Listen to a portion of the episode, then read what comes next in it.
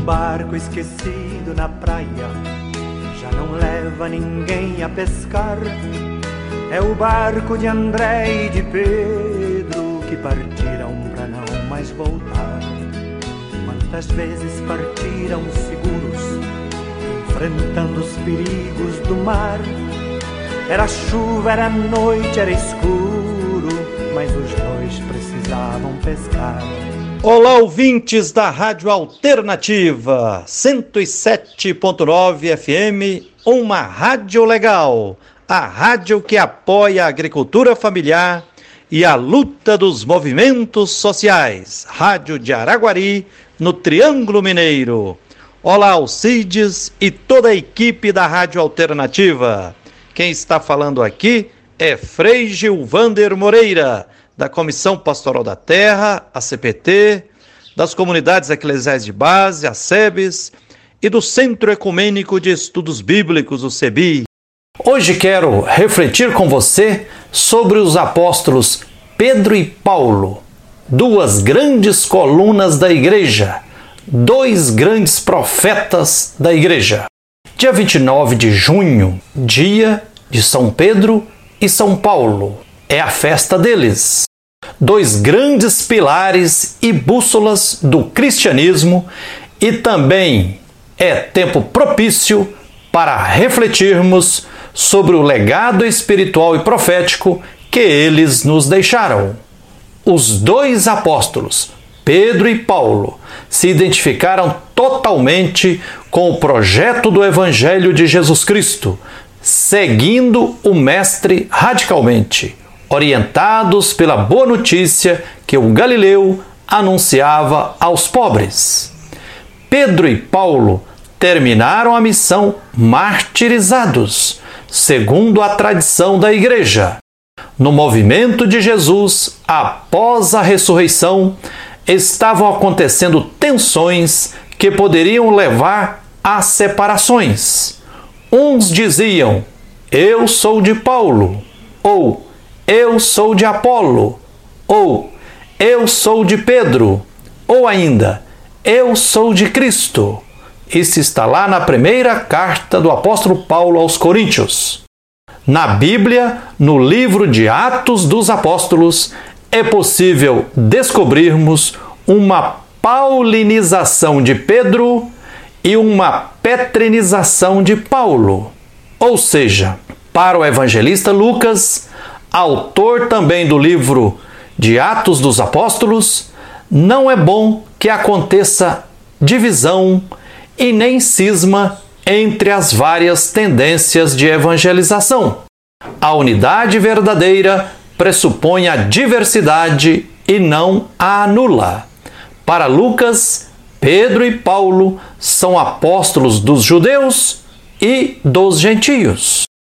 Segundo Atos dos Apóstolos, foi Pedro quem fez o primeiro discurso após o primeiro Pentecostes, um discurso profético e corajoso, no qual Pedro denuncia de forma altaneira: Vocês, autoridades, mataram Jesus, mas Deus o ressuscitou. Pedro teve a grandeza de sair de Jerusalém a Igreja Mãe e ir conviver com as comunidades consideradas impuras, heréticas, no meio dos excluídos. A convivência com os pobres se tornou a base do processo de conversão de Pedro, que o habilitou a experimentar o Espírito do Deus da vida atuando no meio dos gentios, tal como acontecia entre os cristãos. Memorável também foi a participação do apóstolo Pedro no Concílio de Jerusalém, por volta dos anos 49 ou 50 do primeiro século da era cristã, em que, ao lado de Barnabé e Paulo, lutou pela abolição da lei da circuncisão, que tinha se transformado em um insuportável fardo para os cristãos, oriundos do meio dos estrangeiros. Em Atos dos Apóstolos, capítulo 20, versículos de 17 a 38, está um discurso do apóstolo Paulo aos presbíteros, ou seja, aos anciãos, que eram os coordenadores das primeiras comunidades cristãs. Presbíteros eram apóstolos? Eram profetas? Eram mestres? Eram o quê? Essas são questões que nos levam a discutir a diversidade de dons nas primeiras comunidades cristãs. Em Atos dos Apóstolos, capítulo 20, versículos 28, os presbíteros da comunidade cristã de Éfeso são chamados de episcopos, cuja função pastoral é a de vigiar e conduzir a comunidade. Episcopo é um título grego que significa supervisor, aquele que tem a responsabilidade de acompanhar o desenvolvimento da comunidade para cuidar do seu vínculo com o espírito original e da sua sintonia com os critérios de continuidade. Ainda não há aqui a noção de sucessão apostólica, pois o apóstolo Paulo não os apresenta como seus sucessores, mas como pessoas encarregadas pelo Espírito Santo de manter as comunidades no bom caminho. No tempo de Paulo, não existia diferença entre clero e leigos. Havia, sim, uma variedade não orgânica de carismas, como apóstolos, profetas e mestres, evangelistas, profetisas, como as filhas de Filipe etc. Os presbíteros são simplesmente os animadores de comunidades. Nunca são chamados de sacerdotes no Segundo Testamento bíblico. Nas cartas paulinas, constatamos que no seio das comunidades há uma diversidade de dons que deve ser articulada pelo cimento que é a solidariedade. Isso é ótimo, pois o espírito não se deixa encurralar e não aceita ser engaiolado. Sopra onde quer, para onde quer, é livre, liberta e tem sede de liberdade. O apóstolo Paulo reitera diversas vezes, dizendo: Não percam a liberdade cristã, não entristeçam o Espírito Santo o apóstolo Paulo percebeu que existia nas comunidades uma dificuldade de conviver de modo sadio com a diversidade de dons. Paulo pontua bem esta multiplicidade de dons, recordando que existe uma ordem de importância. A comunidade cristã não pode cair no subjetivismo e nem no relativismo de tudo é igual a tudo ou no devemos respeitar tudo. Não. No capítulo 12 da primeira carta do apóstolo Paulo aos Coríntios, Paulo trata da diversidade de dons. Ele pontua que, em primeiro lugar, estão os apóstolos, e o termo deve ser entendido no seu sentido original e etimológico. Apóstolo ou apóstola é a pessoa que é enviada por Deus. É um missionário, uma missionária, um porta-voz de uma mensagem do Deus solidário e libertador.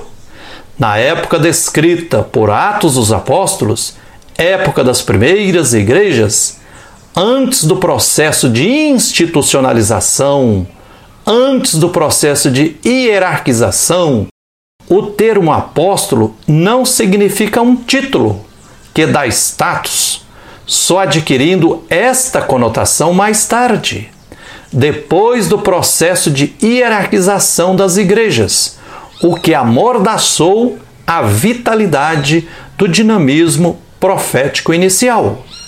Em segundo lugar estão os profetas. A palavra profeta vem do grego proferir que significa falar por antecipação. Etimologicamente, a palavra profeta significa aquele que profere uma mensagem em nome de Deus. O profeta escuta o oráculo de Deus. A palavra oráculo em hebraico significa sussurro, sussurro. cochicho de Deus no ouvido do profeta ou da profetisa. Para entender um cochicho, um sussurro, é preciso fazer silêncio, prestar muita atenção, estar em sintonia, ter proximidade, ser pessoa amiga. Portanto, Deus não falava claramente aos profetas como nós muitas vezes pensamos que falava. Do mesmo modo que falava aos profetas e profetisas, Deus fala hoje a nós. Deus cochicha, sussurra em nossos ouvidos, a partir da realidade dos empobrecidos e superexplorados. Precisamos colocar nossos ouvidos e nosso coração pertinho do coração dos pisados para que possamos escutar Deus. Mais do que fazer cursos de oratória, precisamos de cursos de escutatória para ouvir os clamores mais profundos dos violentados, é necessário conviver com eles. Em terceiro lugar, vêm os mestres, aqueles que devem ensinar a verdadeira mensagem de Jesus. Ensinar pelo testemunho e, de preferência, por meio da pedagogia da maiêutica, conversando, dialogando e assim ajudando os outros a parir ideias e praxes libertadoras. Lá no final da escala vem o dom das línguas. Em 1 Coríntios capítulo 13, versículos de 1 a 13, o apóstolo Paulo faz um elogio do amor para nos mostrar que relações de amor é que devem ser a coluna mestra da vida das comunidades e igrejas. Paulo nos alerta, diz ele: desejem os dons do Espírito, principalmente a profecia, pois quem profetiza fala às pessoas e é entendido, edifica, exorta e consola a comunidade. Aquele que profetiza é maior do que aquele que fala em línguas. Quem fala em línguas edifica somente a si mesmo, fala só a Deus. Em 1 Coríntios capítulo 14, versículo 19, o apóstolo Paulo afirma: numa assembleia, prefiro dizer cinco palavras com a minha inteligência para instruir também os outros, a dizer dez mil palavras em línguas. O apóstolo Paulo e seus companheiros fundam e desenvolvem comunidades proféticas a partir da ação do Espírito. Quase todas as vezes que na Bíblia fala que desceu o Espírito de Deus sobre, diz também que os atingidos pelo Espírito de Deus começam a profetizar. Assim está lá no livro de Números, está em Atos Apóstolos capítulo 19, em várias outras passagens. A profecia é uma consequência direta da ação do Espírito. Logo, um bom critério para saber se estamos vivendo uma verdadeira experiência no Espírito de Deus é nos perguntar: estamos nos tornando mais profetas ou profetisas? Se a maioria das pessoas que diz falar em línguas fossem também profetas e profetisas, teríamos um maior número de mártires e talvez o Brasil já estaria transfigurado por causa de tanta profecia. Mas como há um exagero de falar em línguas e de propostas religiosas intimistas, dualistas, moralistas e fundamentalistas, a profecia cristã está em baixa. E por isso, os fascistas e os exploradores nos mundos da política, da economia e da religião estão reproduzindo uma necropolítica que mata de mil formas. Sem profecia, os opressores vão matando adoidado.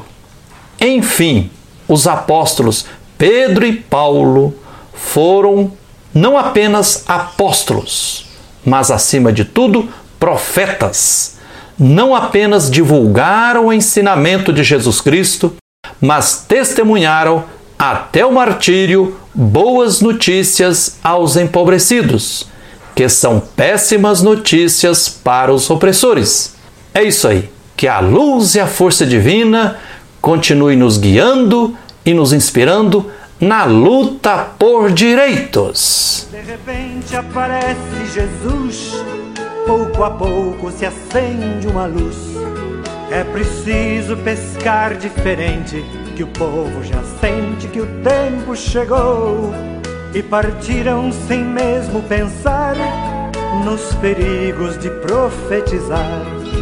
Há um barco esquecido na praia barco esquecido na praia